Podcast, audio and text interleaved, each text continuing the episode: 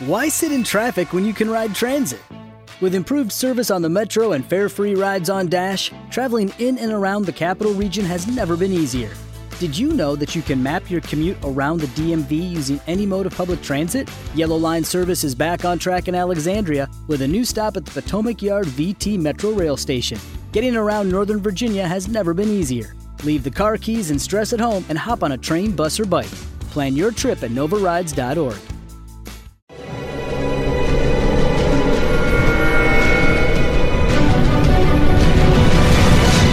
Yo documental.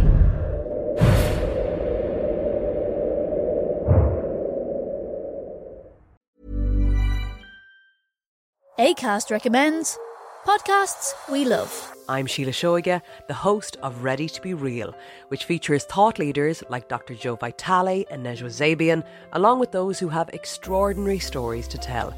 And I also speak to experts on topics as varied as sleep, relationships, aging, folklore, grief, sex, and spirituality. So, for honest and compelling conversations, new episodes of Ready to Be Real release every week, wherever you get your podcasts. ACAST is home to the world's best podcasts, including the critically acclaimed West Cork and the one you're listening to right now.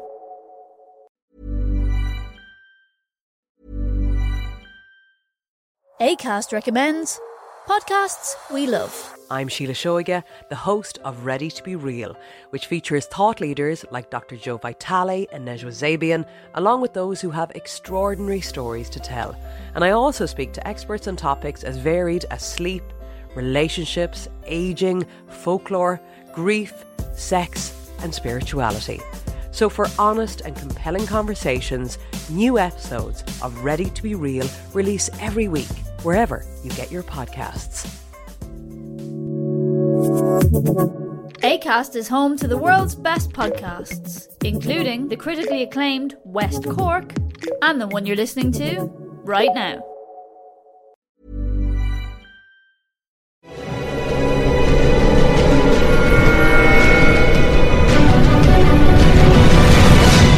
Yo documental.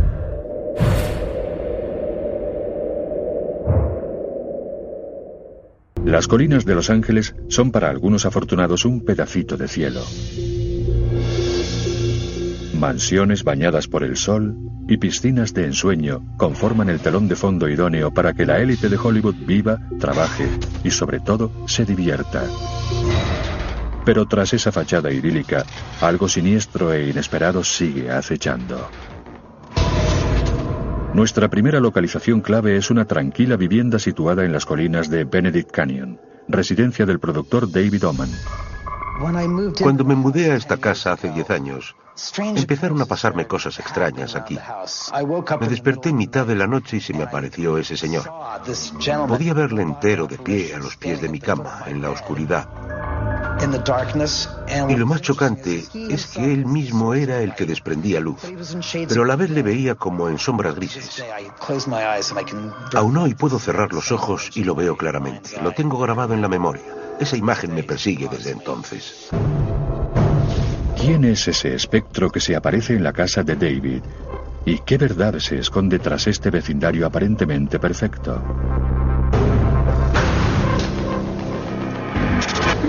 Asesinatos en la residencia Polanski. Tragedia en Cielo Drive.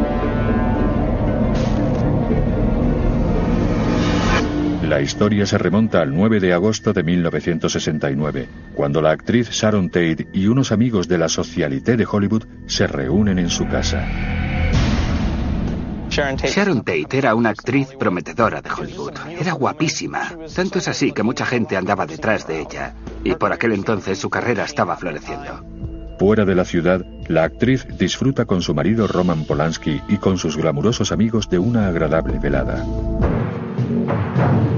Entre los invitados en la ostentosa mansión se encontraban Abigail Folger, una joven de 25 años heredera de la fortuna de Café Folger, su novio Wojciech Freikowski y Jay Sebring, un peluquero de lujo de Hollywood. Pero esa noche se verían las caras con un grupo de sádicos asesinos. Cuatro jóvenes miembros del culto totalmente dispuestos a llevar a cabo una sangrienta masacre. La noche del 9 de agosto de 1969, los mundos completamente distintos de estos dos grupos de personas colisionaron. Tex Watson, Linda Kasabian, Patricia Krenwinkel y Susan Atkins salieron rumbo a Cielo Drive en Beverly Hills. De las cuatro personas que iban en el coche, ninguno tenía más de 23 años. Todos eran seguidores de Charles Manson, un bohemio de 34 años con complejo de Dios. Manson era el líder del grupo y el que daba las órdenes. Le mandó ir, pero se aseguró de no ensuciarse las manos.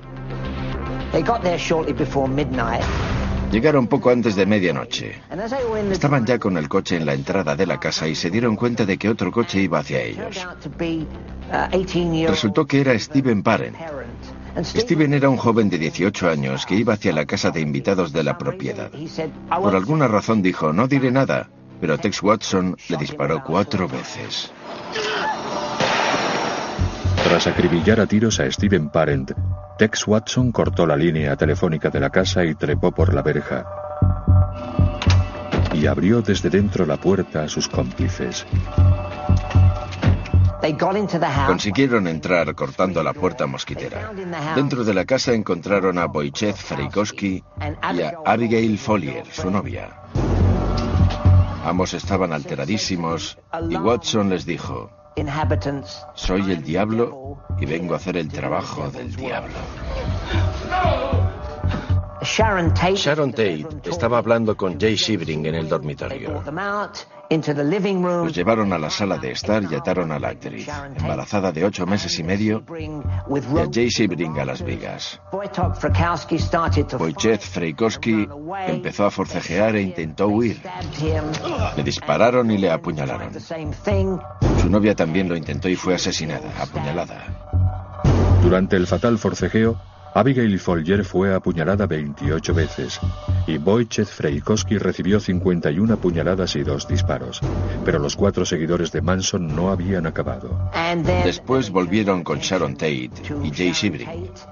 Sebring dijo, Sharon está embarazada, pero le ignoraron. Le apuñalaron y le dispararon. Después, supuestamente, Tex Watson y Susan Atkins apuñalaron a la actriz que estaba en avanzado estado de gestación.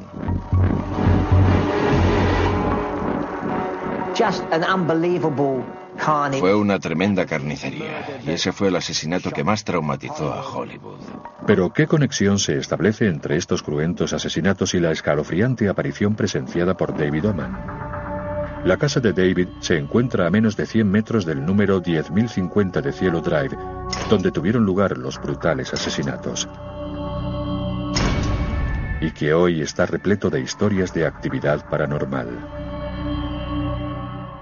Pero, ¿quién es el hombre cuyo fantasma atormenta la casa de David?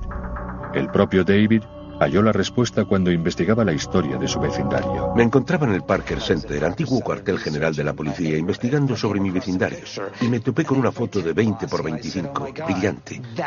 Y dije, Dios mío, es él, es Jay Sebring. Un fantasma que se parece a Jay Sebring, una de las víctimas de los asesinatos, no es el único fenómeno inexplicable presenciado en casa de David. Otro suceso tuvo lugar en su residencia durante una reunión de amigos. Hace unos cinco años, en mitad de una cena y sin previo aviso, una de las copas de vino se deslizó sola hasta el otro lado de la mesa.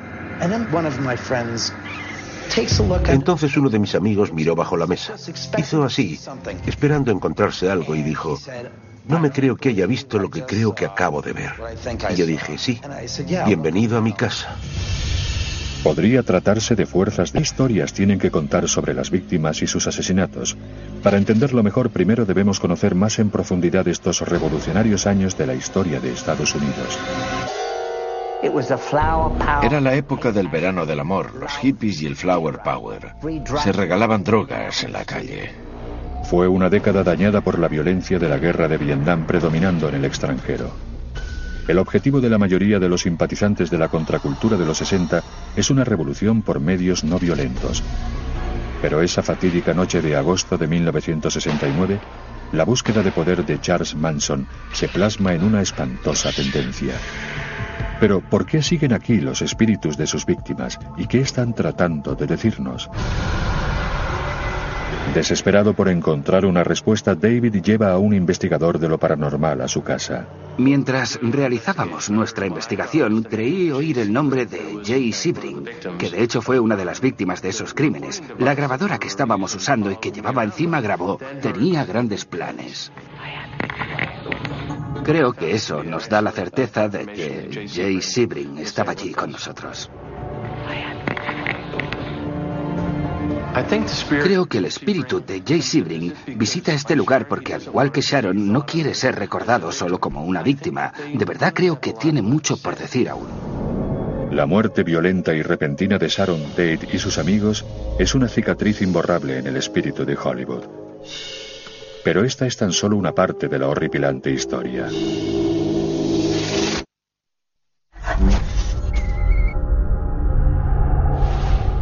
El brutal asesinato de la actriz Sharon Tate, que estaba embarazada, y otras cuatro personas el 9 de agosto de 1969, impactó a Estados Unidos. Pero, ¿acaso tuvo Sharon Tate una premonición de su propia muerte? Las pistas nos llevan hasta el siguiente punto clave, la casa en la que Sharon Tate vivía con su por entonces novio Jay Sebring cuatro años antes de morir. Jay Sebring compró esta casa en los 60 y vivió allí unos 5 o 6 años. Uh, Se convirtió en un verdadero lugar de moda en Los Ángeles para la élite de Hollywood. Pero al igual que la residencia de David Oman, esta casa tiene su propia historia encantada. En su día perteneció al director de la Metro Golden Mayer y productor cinematográfico Paul Berg y su mujer Jean Harlow, la Scarlett del cine de los años 30.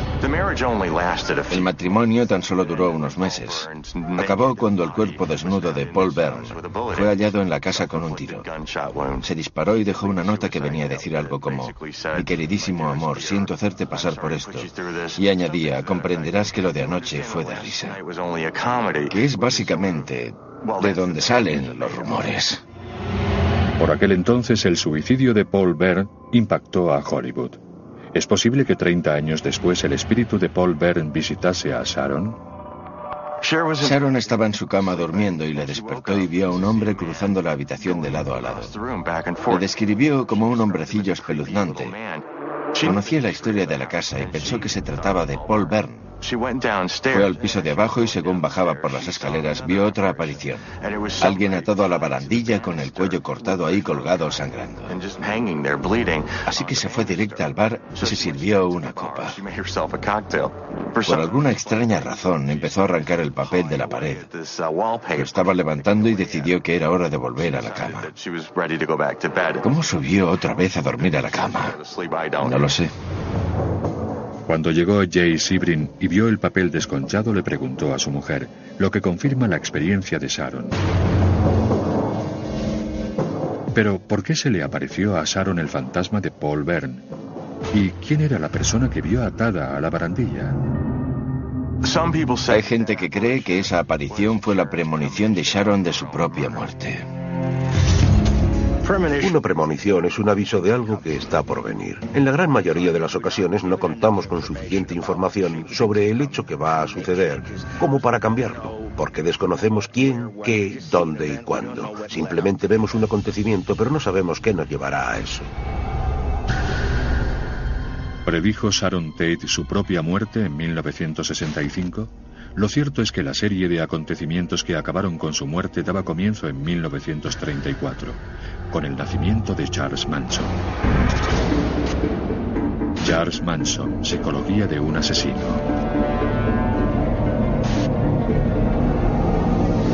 Charles Manson nació el 12 de noviembre de 1934. Su madre era Kathleen Maddox, una prostituta alcohólica de 16 años. Tras un fugaz matrimonio con William Manson, Kathleen Maddox llevó a Charles a un colegio masculino. A pesar de volver repetidamente con su madre, ella le repudió. Charles Manson creció como un hijo bastardo. Iba de casa en casa. Su madre, cuando era camarera, según se dice, una vez vendió a Charlie por una jarra de cerveza. Se convirtió en un ladrón de poca monta y no tardó en empezar a entrar y salir del reformatorio. Creció en el sistema penitenciario. You got a juvenile, you lock him up in juvenile hall, he don't know anything. He's got no parents. He's got nobody telling him the truth. Everybody's lying to him. So the only thing he can do is run away. Manson pasó la mitad de su vida en reformatorios y destacaba como maestro de la manipulación. Es durante su estancia en los correccionales cuando Manson aprende a leer partituras y a tocar la guitarra. Quedó en libertad el 21 de marzo de 1967 y fue directo al barrio de Hyde Asbury, San Francisco, para convertirse en músico callejero. La mayoría de los jóvenes que Charles Manson conoció en San Francisco a finales de los años 60 habían huido. Eran almas perdidas buscando a los padres que jamás tuvieron. Y Manson supo aprovecharlo. Era inteligente, comprensivo y sabía qué decir. Era un poco como el flautista de Amelie. Estos jóvenes idealistas de clase media eran transeúntes por elección propia y se alimentaban de la filosofía de Manson de luchar contra lo establecido. A lot of the kids never met anybody that told them the truth. They never had anybody that was truthful to them, you know. They never had anybody that uh, uh, wouldn't lie or snake on them or play old fake games. Drogas, comunas y mentes jóvenes e inocentes son la combinación perfecta para un manipulador como Manson y él y sus seguidores no tardaron en ponerse manos a la obra. Se las arreglaron para conseguir un autobús y todos se montaron en él. Las chicas que reunió, unos cuantos tipos raros, Manson y su pequeña pandilla condujeron rumbo al sur de California. Manson se mudó con su nueva familia a Los Ángeles para perseguir su sueño, ser una estrella. Charles Manson had Charles Manson tenía facilidad para la guitarra. Había escrito un par de canciones mientras estaba en la cárcel y se convirtió en una especie de trovador. Y para los muchachos era un genio. Gracias a algunos miembros de su comuna, Manson conoce al batería de los Beach Boys, Dennis Wilson. Pronto entablan una amistad y la familia de Manson se muda a casa de Wilson. Obviamente Dennis Wilson sintió que tenía algún tipo de conexión con Manson. Y por supuesto Manson, cuya música la gente no tomaba en serio, estaba deseoso de atención. Su ansia de fama y la suerte de cruzarse en el camino de Dennis Wilson proporcionaron a Manson un pase a la élite de Hollywood. El resultado fue que Dennis Wilson presentó a Manson a Terry Melcher, hijo de Doris Day, que era productor musical. Manson está convencido de que Melcher es su gran oportunidad para alcanzar el estrellato del rock and roll, sobre todo cuando éste accede a oír su música. Terry Melcher escuchó la música de Manson y creo que quedó más impresionado por el numerito que por su música. No obstante, le dijo que haría todo lo posible por ayudarle con su carrera musical. Sin embargo, después de verle actuar, Melcher decidió no ofrecerle un contrato discográfico. Este contrato discográfico que nunca llegó empujó a Manson aún más hacia la demencia más absoluta. Are you tired of hiding your smile? Maybe it's time to get some help from G4 by Golpa. Their talented technicians specialize in creating brand new permanent teeth in just 24 hours. With as few as four titanium implants, you can enjoy a fully customized bridge for your upper and or lower set of teeth. You can have peace of mind knowing that the G4's experienced lab technicians have designed more than 15,000 new smiles. You can have a new smile that looks, feels, and functions just like natural teeth. Patients from all over the world travel to G4 to get their permanent smiles in just 24 hours and change their lives forever. Booking an appointment has never been easier. Simply visit yourteeth.com today and schedule your appointment with G4 by Golpa. Mention this podcast when you book to save $1,000. So, what are you waiting for? Get ready to show off your new, confident smile with G4 by Golpa. Visit yourteeth.com today and start your journey to a new, permanent smile in just 24 hours. G4 by Golpa. Powered by technology. Inspired by patience. With the Lucky Land slots, you can get lucky just about anywhere. This is your captain speaking. Uh, we've got clear runway and the weather's fine, but we're just going to circle up here a while and uh, get lucky. No, no, nothing like that. It's just these cash prizes add up quick. So I suggest you sit back, keep your tray table upright, and start getting lucky. Play for free at LuckyLandSlots.com. Are you feeling lucky? No purchase necessary. Void where prohibited by law. 18 plus terms and conditions apply. See website for details. A finales de la década de los 60, Charles Manson reúne a un grupo de seguidores en San Francisco y se muda con ellos a Los Ángeles persiguiendo su sueño de ser una estrella.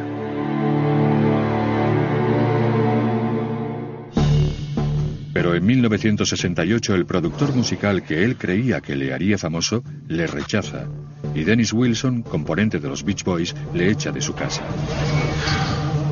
Manson encuentra un nuevo hogar para su familia en el Valle de San Fernando, lugar que, según muchos expertos en actividad paranormal, hoy en día desprende una energía muy potente.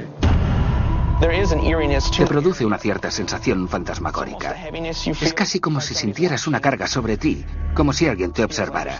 Da la sensación de que hay alguien merodeando. De hecho, nosotros creímos oír que había alguien andando en los peñascos y estaba con todo mi equipo. Y nadie respondió cuando gritamos a ver si había alguien. Está claro que hay algo allí, algo trágico y dramático. ¿Qué es este lugar? ¿Y qué secretos esconde sobre Charles Manson y sus seguidores? Rancho Span.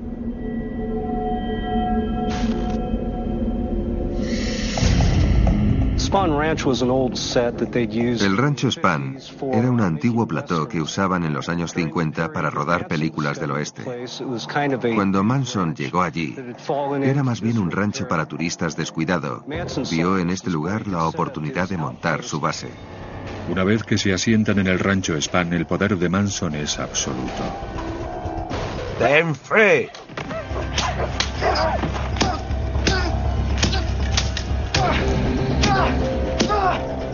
Lo que Manson proponía era, ven como quieras y quédate cuanto quieras siempre y cuando hagas lo que yo diga. Estoy al mando. No había reglas, a excepción de las que Manson estableciese. En su día, Manson representaba una figura paterna para sus seguidores. Pero desde que llegan al rancho Span, se va transformando en algo que se parece más a un dios omnipotente. Manson daba a entender sutilmente que tenía poderes como los de Jesucristo y que era posible que fuese un ser divino. Con el paso del tiempo empieza a inculcarles esta idea cada vez más a sus seguidores, que era posible que se tratase de un segundo Mesías. El poder de manipulación que tenía Manson sobre su familia era ya una manipulación de masas. Les convenció de que rituales comunes, orgías y alucinógenos como el LSD les hacía más leales y por tanto les fortalecían como familia. El LSD es la herramienta perfecta para conseguir que la gente adopte esa mentalidad. Manson siempre repartía drogas, pero siempre consumía menos que sus seguidores. De este modo siempre podía controlar la situación y la información que les daba. La familia de Manson nació en el movimiento hippie de la paz y el amor en Haight-Ashbury, valores que se evaporaron bajo el calor en el rancho Span. Manson montó una especie de instalaciones militares allí. Tenían armas, todoterrenos, también tráfico de drogas. Cada vez se parecía más a una organización armada. Junto con el armamento vino una furiosa ideología política. Manson tenía el presentimiento paranoico de que el fin del mundo estaba al caer y que iba a haber grandes disturbios raciales. Manson creía que los negros se sublevarían contra los blancos y que habría un baño de sangre. Sostenía que la Biblia lo profetizó y añadía que también los Beatles lo auguraron en algunos de sus discos y canciones. The White Album, Piggy y Revolution. Manson creía que una vez que las cosas se calmaran, los negros no sabrían apañárselas por sí solos y él tomaría el poder. Se lo quitaría, vamos. Esa era la teoría del Helter Skelter. Lo que fueron simples letras para los Beatles se convirtieron en el himno de Manson. Su obsesión por la canción Helter Skelter le consumió hasta tal punto que convirtió el rancho Span, un terreno de las montañas de Santa Susana, en un campo de entrenamiento para una batalla del fin del mundo interracial. Sus niños hippies se estaban convirtiendo en soldados entrenados para matar. Manson conocía perfectamente el perfil de la gente que tenía que reunir. Los que se quedaron fueron los que acabaron convirtiéndose en sus tropas y cometiendo asesinatos. A simple vista, muchos de los seguidores de Manson no parecían soldados de una guerra racial. Tex Watson era la estrella del equipo del instituto. Patricia Craig Winkle cantaba en el coro de la iglesia y Leslie Van Houten fue la reina del baile del Instituto Monrovia. Así que, ¿cómo se convierte a gente normal en fríos asesinos? ¿Cómo pasan de ser un grupo de jóvenes a un grupo de fanáticos? Cuando pones a los muchachos en este contexto, es fácil presionarles hasta que explotan. Podemos verlo en muchos grupos de seguidores fanáticos. Se les lleva hasta un extremo en el que dependen totalmente del líder espiritual. En el apartado rancho Span se cocía algo terrible. Y según los turistas que hoy visitan esta localización, aún puede sentirse el horror. Pero, ¿qué es lo que retiene aquí a estos espíritus? La razón de por qué los espíritus se quedan donde se quedan es que nunca llegaron a marcharse. Puede que fuese porque tenían metas, objetivos que no llegaron a cumplir y no quieren irse porque sienten que no han acabado de hacerlo. Parece ser que la gente, tanto viva como muerta, se siente atraída por cosas que o bien aman o bien repelen. El kit de la cuestión es por qué ciertas cosas se quedan ancladas en ciertos lugares. Y la respuesta es que el trauma de lo que sucedió o el apego emocional las retiene allí. Para el verano de 1969, la familia de Manson está lista para la acción y su líder ha concentrado su odio en aquellos que él cree que le han perjudicado. El primero de su lista es un hombre llamado Gary Hinman. Gary Hinman era un músico que también andaba metido en temas de drogas. Manson afirmaba que Hinman le debía dinero a la familia y creía que hacía poco que había cobrado una herencia. Bobby Beausoleil, Susan Atkins. Bobby Beausoleil, Susan Atkins y algún que otro miembro del rancho Span fueron a reclamarle el dinero y él dijo que no lo tenía. Empezaron a torturarle de una manera más que horrorosa. Durante dos días le golpearon y le apuñalaron. Llamaron a Manson que usó una espada para cortarle una oreja a Hinman. Tras lo cual dijo que quería que acabasen con él. A Hinman lo encontraron unos seis días más tarde pudriéndose en su casa. El asesinato de Gary Hinman es el primero de los que se atribuyen a la familia de Manson. El siguiente objetivo en la lista de Manson es el productor musical que le rechazó, Terry Melcher. A principios del 69, Charles Manson fue a ver a Terry Melcher a su domicilio en Cielo Drive, donde estaba alquilado. Mantuvieron una conversación muy breve, pero Manson se acordaba del sitio. Se acordaba de la casa de Cielo Drive. Pero Melcher se había mudado a Malibú, y cuando los seguidores de Manson llegaron a la residencia había nuevos inquilinos. Terry Melcher había realquilado esa, esa casa a Sharon Tate y Roman Polanski. Manson fue a la casa de Tate buscando a Terry Melcher y se encontró cara a cara con Sharon Tate. Solo el fugaz encuentro le dio escalofríos a la actriz. Puede que nunca se llegue a saber si la familia de Manson iba buscando a Terry Melcher o a Sharon Tate la noche del 9 de agosto de 1969, pero las secuelas de esa noche aún resuenan en la zona. Vinimos por la tarde y entramos directos en la habitación en la que nos encontramos ahora mismo. Yo creí ver a una mujer rubia preciosa y pensé que debía de tratarse de Sharon Tate. Yo creo que la razón por la que Sharon se apareció es porque se dio cuenta de que había gente hablando de ella. Y creo que no quiere ser recordada solo por cómo murió. Las noticias del asesinato de la actriz embarazada fueron impactantes y descorazonadoras para la ciudad de Los Ángeles. Y la noche siguiente el horror continúa en casa de Lino y Rosemary LaBianca. Charles Manson took Tex Watson. Charles Manson se llevó a Tex Watson, Leslie Van Houten y Susan Atkins a una casa en Los Feliz. The LaBiancas. La casa de los LaBianca. Manson entró en la casa, ató al matrimonio y salió para decirle a sus seguidores que entrasen a liquidarlos. Les pusieron fundas de almohada en las cabezas y usaron cuchillos para asesinarlos. También hicieron las mismas pintadas con sangre que en casa de Sharon Tate. La policía halló el cadáver del empresario Lino LaBianca con un cuchillo alojado en la garganta. Su mujer, Rosemary, apuñalada en el pecho y el cuello. Manson ordenó a sus seguidores a escribir en las paredes, y estos garabatearon con la sangre de las víctimas, muerte a los cerdos y rebelión en las paredes de la sala de estar, y Helter Skelter en la nevera. En tan solo dos semanas, la familia de Manson había asesinado a ocho personas y sembrado el pánico por toda la ciudad. Manson y sus seguidores seguían sueltos, armados, peligrosos y sedientos de más sangre. Okay, round two. Name something that's not boring. A laundry? Ooh, a book club.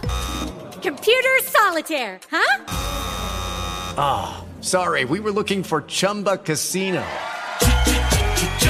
That's right. ChumbaCasino.com has over 100 casino style games. Join today and play for free for your chance to redeem some serious prizes. ChumbaCasino.com. No purchase necessary. Full prohibited by law. 18 plus terms and conditions apply. See website for details. En un periodo de tiempo de dos semanas de 1969, la familia de Manson cometió ocho violentos asesinatos en tres lugares distintos. The body is badly mutilated. Uh, this I'd rather not discuss. 40 años después, la base de la familia, el rancho Span, una inquietante huella de esa brutalidad. Vinimos al rancho Span de noche para hacer una de nuestras investigaciones. Éramos cinco personas e intentamos contactar con cualquier espíritu que pudiese haber aquí fuera. Durante su investigación, el medium Marcelo Giagnoli se encontró ante una visión escalofriante. Vi a la familia de Manson reunirse debajo de la roca de Manson, planificando unos asesinatos. Me di cuenta de que descuartizaron a muchas de sus víctimas y los miembros estaban tirados por el suelo. Noté la presencia de un espíritu lleno de ira. Cuando una persona es asesinada, queda en una especie de tierra de nadie y no saben dónde están. Sentí mucha energía y muy potente. Había mucha rabia. ¿De quién se trata? ¿Fueron asesinados en el rancho Span? Las respuestas pueden encontrarse en el periodo de tiempo que siguió a las dos semanas de matanza de la familia de Manson. Unos diez días después de los asesinatos de Tate y la Bianca, la policía hacía una redada en el rancho Span, pero no en busca de sospechosos de asesinatos. Irrumpieron en el rancho porque había algún tipo de barullo con un coche robado. Aunque parezca mentira, todos fueron arrestados, pero se les puso en libertad a las 48 horas y volvieron al rancho Span. Manson, siempre paranoico, sospechaba que la policía había acudido por un soplo de alguien de la familia y dio por sentado que el chivato era Shorty Shea. Shorty Shea was a stuntman Shorty Shea era un doble de películas que vivía en el rancho Span y que a veces tenía encontronazos con Manson. Era un tipo grande y bastante tendencioso. Shorty Shea provocó la ira de Manson porque éste le acusó de ser el soplón que alertó a la policía. Shea lo negó, pero hubo un enfrentamiento entre ambos. Shea pagó su pena por traicionar presuntamente a Manson. El propio Manson, Grogan, Bruce Davis y Tex Watson asesinaron a Shorty Shea y escondieron su cadáver. Shorty se ganaba la vida en el rancho mientras intentaba conseguir su sueño de ser un doble en Hollywood, sueño que se llevaría a la tumba al ser enterrado en la propiedad. El cadáver de Sortisei no se encuentra hasta 1977, cuando Steve Clem Grogan conduce a la policía hasta el lugar donde lo enterraron. ¿Es entonces de Sortisei el fantasma rabioso con el que se topó Marcelo Giagnoli? Una de las preguntas que hicimos fue, ¿eres Sortisei? Y el K2 se iluminó. Un K2 mide los campos electromagnéticos usando luces y detecta energía. Preguntamos para ver si los espíritus quieren interactuar con nosotros. Y las luces cambian indicándonos la energía de los espíritus que se mueven cerca del medidor. Me da la sensación de que en el caso de Sorty hubo muchas cosas que quedaron sin resolver. Manson le veía como un enemigo. Cuando mi hermano preguntó, ¿te disparó Manson? El medidor se apagó. Parecía como si quisiera hacernos saber que Manson fue el que le mató. A veces los espíritus no pueden pasar al otro lado sin hacer justicia. Quieren que se sepa la verdad. Así que puede que esté aún aquí intentando conseguir que se oiga su historia de una vez.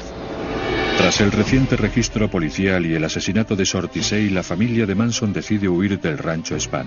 El siguiente lugar en el que Manson y sus seguidores deciden asentarse es precisamente el lugar más caluroso de la Tierra, el Valle de la Muerte, en California concretamente en una recóndita zona llamada Rancho Barker. Rancho Barker.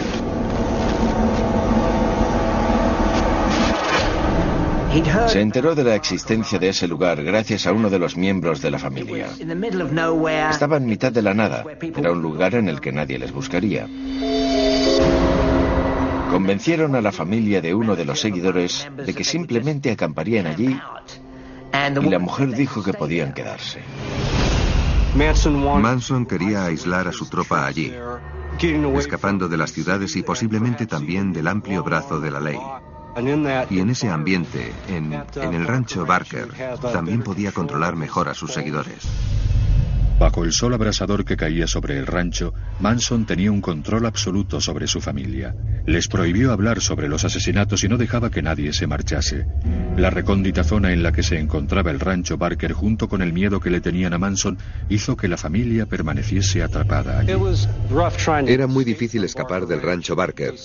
Está perdido de la mano de Dios. Y si carecías de un vehículo tenías que andar durante kilómetros por terreno escabroso y en ocasiones bajo temperaturas de más de 40 grados y hasta 60 si era en verano.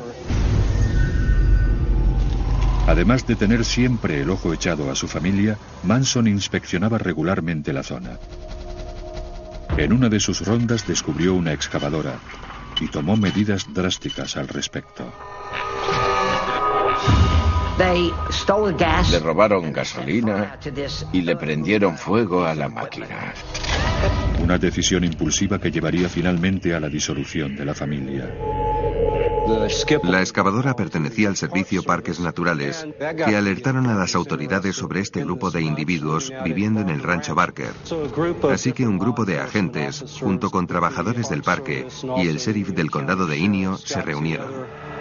Organizaron una gran redada. Se hicieron con el control del rancho, arrestando al 90% de los allí presentes. Pero hay un miembro de la familia que consigue evitar que le apresen. Charles Manson. En 1969 la policía hace una redada en el rancho Barker arrestando a la gran mayoría de la familia de Manson. Pero uno de los que consigue escabullirse es el propio Manson.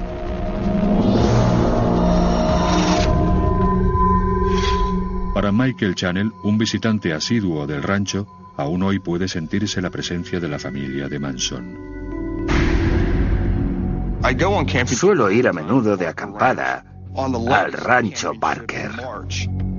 En mi última excursión en marzo, yo estaba por el campamento y mi amigo nos estaba haciendo fotos. Cuando volvimos del viaje, mi amigo me envió las fotos y me encontré con una fotografía en la que salgo yo y lo que parece ser una persona detrás de mí. Parece que me está mirando a la cara por encima de mis hombros. Me da escalofríos. ¿Quién es este espíritu errante del rancho Barker? ¿Tal vez un antiguo seguidor de Manson u otra víctima? Puede que los hechos que acontecieron en este lugar en 1969 arrojen algo de luz sobre la experiencia de Michael. El sheriff del condado de Inyo hizo un par de redadas. Durante la segunda redada al rancho, uno de los agentes decidió entrar en una cabaña y echar un último vistazo. Y allí fue donde encontraron a Manson, acurrucado en un pequeño hueco. Ahí fue donde lo pillaron. Allí fue donde lo atraparon. Las autoridades desconocían que existiese alguna relación entre la familia de Manson y los crímenes que conmovieron a Los Ángeles ese mismo verano.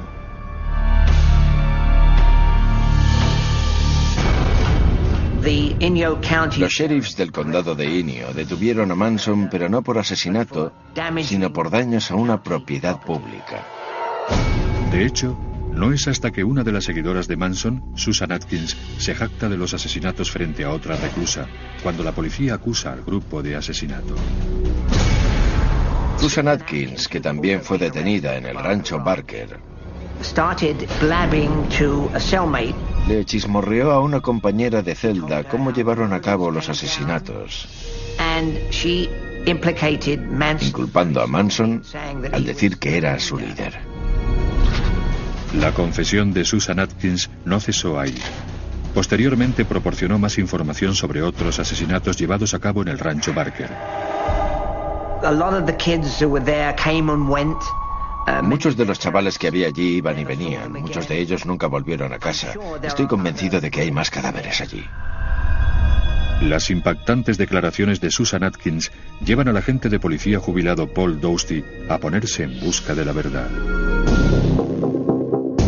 Susan Atkins confesó que mataron a un montón de gente en el desierto. Deduzco que se refería a aquí, en el rancho Barker. La policía buscó tumbas, pero es dificilísimo encontrarlas si no están marcadas. Yo había entrenado a un perro exclusivamente para detectar restos humanos. Así que me lo traje hasta aquí para hacer una búsqueda. Para mi sorpresa detectó dos sitios de primeras y en expediciones posteriores otros dos. En abril de 2008 el departamento del sheriff del condado trajo a nuestros colegas del Oak Ridge National Laboratory para hacer exámenes químicos de esos lugares. Dieron positivo en productos para descomposición humana.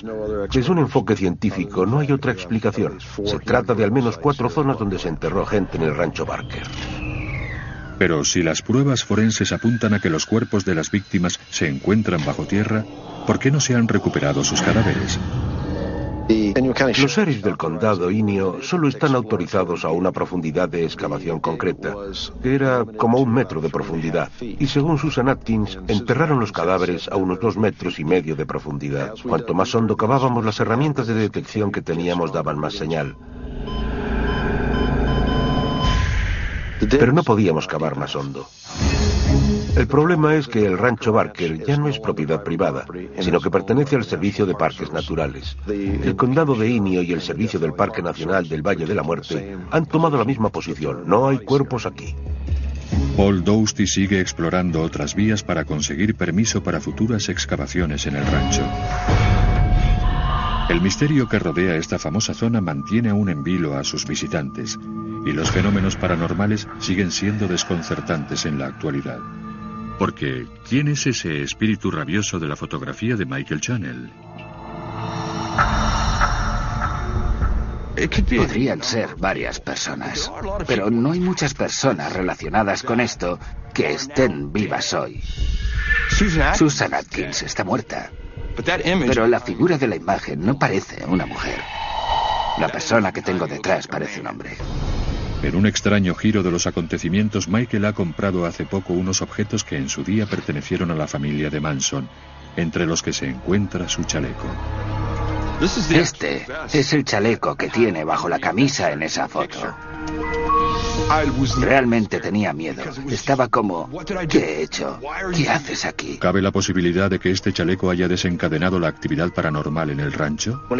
Cuando hablamos de objetos detonantes, existen casos en los que la ropa puede ser, por alguna razón, un objeto desencadenante para fenómenos paranormales. Aún se desconoce si se trata de un antiguo seguidor de Manson o una de las víctimas de su ira.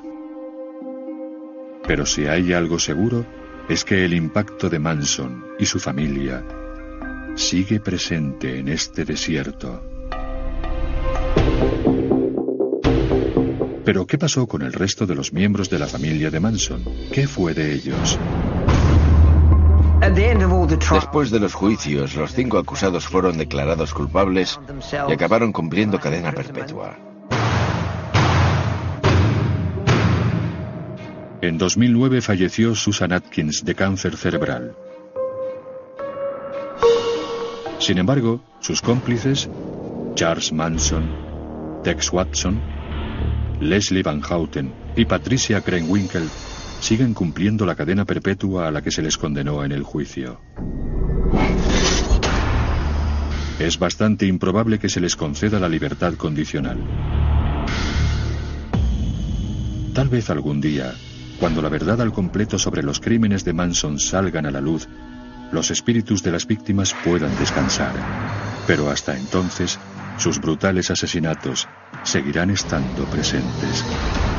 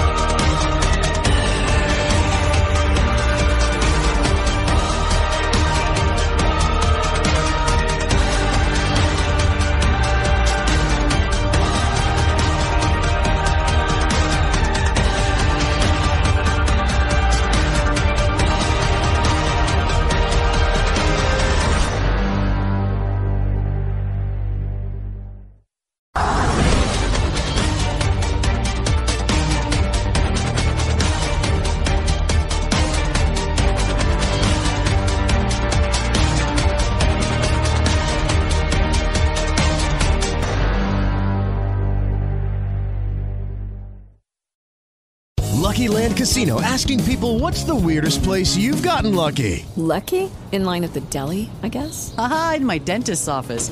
More than once, actually. Do I have to say? Yes, you do. In the car before my kids' PTA meeting. Really? Yes. Excuse me, what's the weirdest place you've gotten lucky? I never win and tell. Well, there you have it. You can get lucky anywhere playing at LuckyLandSlots.com. Play for free right now. Are you feeling lucky? No purchase necessary. Void where prohibited by law. 18 plus. Terms and conditions apply. See website for details.